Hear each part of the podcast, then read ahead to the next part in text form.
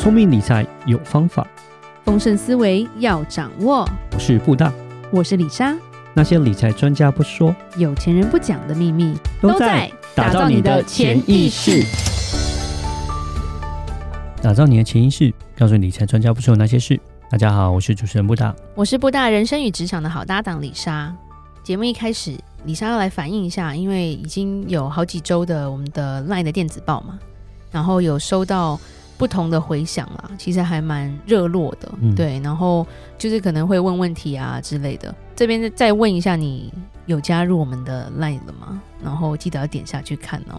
大概有什么样的内容？布大可以讲一下吗？呃，主要来讲就是会讲一下国际的这样子一些新闻啊。关于金融相关的，对，那其实我觉得不是，不是疫情的新闻。对啦，对，当然，但可能有时候也是会有一点点这样类似的东西出来，因为它其实也跟其实只要是跟就会影响到经济的新闻啦。嗯，就像举个例子来说啊，可能就现在最近就是三月份升息与不升息，美国这个方面其实就是蛮重要，因为真的升息就会影响到整个股市。是，对啊，那不只是美国股市，有影响到台湾股市。对，然后不只是。股票市场、债券市场也会影响，对啊，就变成说你要知道说，哎，如果假设到底升息还是不升息，那，到底想要升息还是不想要升息，对，然后风向大概怎么在转变？是的，因为每个礼拜其实现在变化也都蛮大。没错，没错，所以你就要知道这个国际形势，那你才知道说，哎，那你现在目前的资金放在是不是对的位置上面？然后需不需要做一些风险控管？对，或者是有什么想法，就比较能够跟我们做一些讨论吧。嗯，是的。好，那我们这边就进入主题好了。好，今天主题还蛮妙的，就是如果你很有钱，请永远不要告诉你的孩子你有多少钱，不然你要害了他。OK，呀、yeah.，你知道这什么意思吗？就是其实我觉得很重要，就是真的很有钱的人其实低调的。我们一直都在这样讲。嗯，然后我们发现，尤其是养小孩，现在都是就是少子化嘛。嗯，对。有些父母会让小孩觉得，哦，我父母就是有钱，我就花不完啊，所以就是心啊就出来啊，对不对？对，小孩养成潘娜还是养成好孩子，有时候这跟这个很有关啦。那其实是这个也是介绍了一本书里面的一个内容，嗯，一个叫 Thomas Stanley 他写的一个书。他是说，过去二十年，他做了一个研究跟统计，然后跟五百个很有钱的人面谈，嗯，跟一些就是超过一万个高资产、高收入的人士做了一些问卷调查，所写出来的书。哦，所以有钱人的意思是净资产，不是所有物哦。净资产是说他的资产要减掉负债，才叫做净资产哦。没错，你不能说哦，我很有钱，但是全部都借来的。对对，那你走都要还的啊。是人出来江湖混都要还的啦。对对，所以他说。净资产超过一百万美元的叫做稍微有钱的人，嗯，然后可是真正有钱人净资产是再高的，就是超过一千万美金的了，嗯，超高净就是对超高净值，就是，可是超高净值的。可能只有百分之二而已，嗯，那一般的有钱人是一百万到一千万净资产，嗯，对。对，他就说这个东西就是大概是这样子，在有钱人的比例来说，嗯，如果有钱人是超过一百万而已的话。可是只有大概百分之三的是超过一千万的，嗯，对，一百到一千里面是最多的，是对。那他们有什么样的共同特点？然后要怎么学习？嗯，对，所以他其实提出了十点，就是说为什么不要告诉小孩你们有钱？好，那你稍微解释一下这十点好了。最重要的一点就是永远不要告诉子女你们的父母很有钱。OK，因为父母很有钱的小孩子长大很多都是超白痴的理财族。哦、oh，OK，因为从来没有为钱烦恼过嘛，对，所以对这就没兴趣啊，嗯，不用理财啊，嗯哼，反正我吃就吃最好的，啊，对，我住就住最好的，啊，嗯哼，我买也买最好的，啊，反正我爸爸都会买给我呀，嗯哼，对不对？是，而且有时候你有钱跟别的有钱，你就是比不完啦，嗯，我觉得当这个心态，你把这个比较的心态加在小孩身上的时候，小孩的对话就会变成我爸爸开。Benz，你爸爸开什么？这样子，那就直接扒了。物质化，你变成变成小孩，就变成在比这种物质上面东西。其实比的应该比，就小孩脑子就坏掉了啦，脑子，子就真的从小就这个这个做法就坏掉了。然后这其实就是跟父母的心态也有关系。嗯。其实真的会告诉小孩他有钱的，基本上都不是太有钱的人，因为我们也遇过很多就是大资产家，他们就真的是低调到就路人甲啊。然后他们小孩就是乖乖的，就是、嗯、就算是他们要接公司，他们也是从最基层开始去了解去做，嗯，然后不是马上一进来就是哦，我就是小老板了、啊，怎么样这样子？嗯、那那是韩剧里面的吧？对，通常小老板又不帅，韩剧至少是帅的，然后会遇到一个女的，那又不一样。对，那是韩剧。对，那他第二个是说，不管你多少钱，你要教导你小孩是要懂得节制跟纪律。嗯、OK，你再有钱都要让他知道说，基本上钱得来不易嘛。但他他可能真的投比较好的胎，你懂吗？对。可是我花该花的，我不浪费。嗯，这个是很重要的。嗯，当父母这样以身作则，小孩才会把他们当榜样。是。对，这个我觉得这种一致性其实蛮重要的，因为我觉得孩子不是不是笨蛋，对，他都是看着父母在学习的。对啊，当你父母如果说就是一个大手笔，然后常常挥霍的时候，他小孩觉得也是会有样学样了。那如果说假设父母本身来讲就是呃比较勤俭的时候，但他会有一些至少有些概念，有一些想法说，哎、欸，我爸妈是他花钱并不是这样，但也不一定不代表小孩就不会花钱，就是完全会跟父母一样，但至少我觉得会有一些影响力的。对对，就是说他们会比较有一点责任感吧。嗯哼。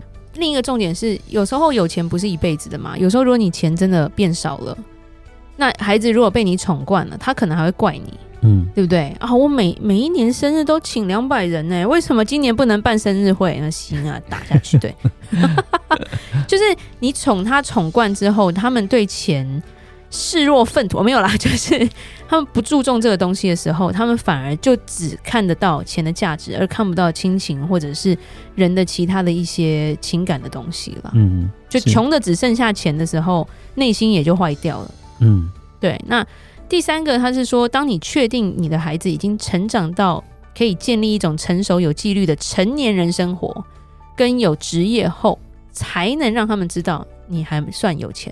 对，因为我们是真的有遇过朋友到我们这年纪就讲说，哦，人生不用太努力啊，我就等遗产就好了。嗯，听完我真的想掐死他。我很想回答他说，自己赚的总比都比你继承的来的好啦。嗯，因为你其实这个想法就是就是在想说，老人家什么时候可以走，我就可以拿钱了。那我不用太努力啊，你就一直在盘算他们的钱的时候，我觉得这是非常不好的一件事情。是，甚至我们有碰过。也是跟我们差不多大人就说，反正都是我的，啊，因为我是独生子，嗯，就是非常的，就是我觉得他极尽的挥霍了，对对对，然后就是因为很宠，真的很宠，对，那这样的孩子，也许在他还在的时候过得还蛮爽的，但是我不觉得他的小孩会会过得很爽，嗯，因为他花完了，到后面就会造成就是所谓的富不过三代的状况，就是会这样子。对，所以就是变成说，哎，我觉得从小去培养他们，然后甚至说，在美国我们就会习惯会做什么信托啊，比如说小孩到几岁了，他才可能有这个钱可以去做。因为其实你突然拿到一笔钱，如果他没有那样的概念，他不够成熟的话，他很容易做错的决定嘛。嗯，对。像那个新闻上面就有写啊，就是像那个呃一个明星，那个香港的沈殿霞，然后他有一个女儿嘛，跟郑少秋一起生的嘛，对，对，对，对，然后他就是在他女儿。呃，诶、欸，他大概是就是他还有生做一个生前信托了，做好了，对对对，然后做好之后呢，他因为那时候他女儿二十几岁的时候他就走了，对，然后其实有留了几亿的资产，但是他就因为有做信托的关系，他就没有没有让他女儿完全继承这些资产。是，然后一直信托上面写说，到他几岁的时候，对，只有到三十五岁的时候，他才可以继承这个几亿的资产。然后他每一个月每一个月只会给他固定的一个发钱给他，可能大概就台币大概六七万块这样子让他用。对，像港星李嘉欣也是啊，他是靠信托过活的嘛，嗯、虽然一个月是八百万啊，哎，那跟一般人不一样，还嫌少呢。嗯 对啊，然后梅艳芳也是留了信托给他的家人，因为他家人太挥霍了，对，所以他有这个信托撑着，他们就不能乱花。嗯嗯，对，那那这都是就比较偏西方的教育出来，所以他们知道要事先做这些啦。对。对，那第四个是说，把有关每个孩子跟孙子会继承什么的讨论降低到最少，嗯、就是你要做计划没错，但是你讨论就是我觉得，譬如说，尤其是华人的老人家很爱乱讲话，就是啊。妹妹，以后这个房子就是你的啦，然后或者是啊，我的珠宝哈就都是你的啦，嗯，或者是会会是你老婆，可是你讲了你没做，那你有时候你不是只有一个子女嘛，嗯，或者是你孙子也不止一个嘛，那你讲的讲者无心，听者有意啊，嗯，他们听完就会觉得说啊，你不是说都要给我，对，可是你真的是 在在人走的时候，在法律上是大家平分呐、啊，那就会造成他们之间的冲突，嗯，跟不和，而且会会不开心啦。对，然后甚至第五个就是说，不要拿钱跟巨额的礼物当做跟成年子女谈判策略的一部分。好，OK，就变你的意思说，就是你要听我什么什么什么什么，我才会给你钱之类的。对。就是说，一直用钱去跟小孩讨价还价，从小时候到长大啦。嗯，就是小时候可能就是哥哥有脚踏车，可是弟弟就没有，或者是因为你比较乖，或者你比较不乖，嗯，然后甚至你因为你没听我的，所以你什么都没有。对，那种变成说你把爱跟钱就是绑在一起了。嗯，那我觉得这样的小孩，他第一个他不能理解，第二个他不管长多大，他内心都有疙瘩。嗯，而且这样的兄弟姐妹，基本上他们就是竞争对手，他们从来就不会和睦相处。了解，因为他觉得我做不好，我就得不到爱嘛，对，就没有钱嘛，对。那甚至就是说，我们也看过一些长辈，什么生儿子给一千万，生女儿给一百万，男女大不同啊。对，就亚洲还有男女的问题啦，这其实都不是很好。对啊，男孩吃鸡腿，对，甚至或者是或者是平常，而且亚洲就是那种大哥。最受宠嘛，长子最受宠的这个这边，然后什么弟弟妹妹还要，呃，你就帮他出点钱啊，你帮你哥开个店呐、啊，什么的，就是在亚洲很多这种事情，但我觉得这就是没有必要，嗯、对，他们是各自独立的个体，对。然后第六个就是不插手成年子女的家务事，就是不要拿钱去，就是一样，就是讨价还价啦。嗯，对。那你要给他们什么？你要送他们什么？你要帮他们出什么钱？呃，必须征求他们的同意。对，就是一个尊重，嗯，然后第七个是不要跟你的小孩争长短，哦，争长短，okay、有点是说，因为其实我觉得在亚洲，我常看到的是父母其实没有那么有钱，但他们就很爱碰红，你知道吗？哦，我多棒多棒多棒啊！对，然后这样子的小孩，他的收到的讯息是一个非常 confused 的，嗯，哦，温刀救急哎，然后。妈妈连一个汉堡都不肯买给你，那种感觉，就会觉得啊，你有钱，你到底是有钱还是没有钱？嗯，对。那其实你有成就，不是自己讲出来的啦，小孩自己会看嘛。是身边人对你的态度，跟你自己的工作态度，因为孩子他们，如就我讲过，他是观察你，去学习你的行为。你如果是碰红，他绝对是看得出来的。嗯，因为他不是白痴。对，没错。然后或者说哦，我以前在你这个年纪，我都已经怎样怎样怎样了。对，那这种就好像在跟他做一个比较。其实小孩其实压力会很大的。嗯，对，其实有野心的有钱人子女啊，都不是把累积财富变成他们的目标，他们都会去学习说，我要受好教育，被同才尊重，然后拥有一个好的社会地位，就是稳稳扎稳打这样爬上去的了，而不是说每天都在做有钱梦啦。然后要看怎么跟人家炫耀自己多多厉害啦。对啊，真的是对对，有能力的就是自己去得到这个 respect，得到受到人的。你觉得花花若芳香，蝴蝶自来嘛，嗯，对不对？是的，这这个很很不一样啊，嗯、对吧、啊？那第八个，他说永远记得，就是你孩子是独立个体，就像我之前一直讲的，嗯，小孩是独立个体，你要去尊重他，就算你帮助他也好，你送他东西也好。都不是为了要拉近关系，或者是要控制他的目的去做这样的一些举动了。嗯，对，然后甚至是说做出不平等的一些决定的时候，就会造成兄弟鬩墙了。嗯，如果你不能公平，就都不要做，不然就不会有那么多那种社会新闻，或者是那种那种撒狗血的台湾剧的感觉了。没办法，人都是会计较的，总是记得的。对啊，然后真的很难啊，非常难。对，呃，做不到公平就不要做。不能落人口舌，这样。对，然后第九个就是说，小孩有成就很好，不管是大或小，但他不是去表现你多成功的一件事情。嗯，就是小孩自己好，你不要把它变成你自己的功劳了。嗯，OK。对，因为这种感觉也是有在利用，就好像一个物品的感觉了。是。第十个是最后他有讲说，你永远都要跟孩子说。钱很重要，但是永远有很多东西比金钱更珍贵。嗯，对呀，There's something money can buy。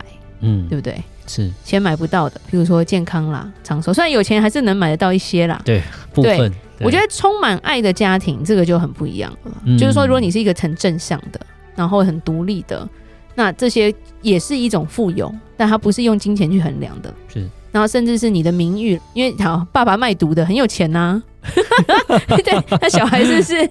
对，那我觉得就是名誉很重要啊，是尊重很重要啊，你的正直、你的诚实都是富有的其中之一，就很很不一样，所以。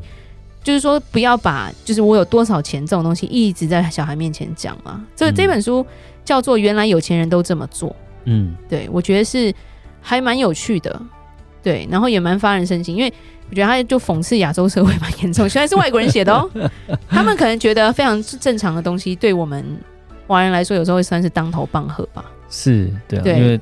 再怎么样，就是欧美他们的做法会比较，就是说，哎、欸，就是这是欧美其实是非常接受这样的一个想法，就是譬如说尊重独立个体，或者是呃，我给你或不给你，我都是先询问过你。嗯，但亚洲基本上掌控欲强占百分之九十。嗯，对，不用再说了。然后用一些东西条交换条件的话，都是有可能的啦。嗯哼。是对这本书，我觉得可以推荐给大家。那如果那个觉得看书有点累，那就听我们这一集就可以了，把重点都整理好给你了。是对，那就是这十点。那就是说，如果你是有钱人，永远不要告诉他你有多少钱。对，做好你的规划，但你不需要让他全部都知道，是，不然你就害了他了。没错。如果有任何关于理财的问题，欢迎留言或寄信给我们。如果你喜欢我们的节目，请在 Apple Podcast 给我们五星评价。打造你的潜意识，让你谈钱不再伤感情。我是李莎，我是布达，我们下次见，拜拜。拜拜。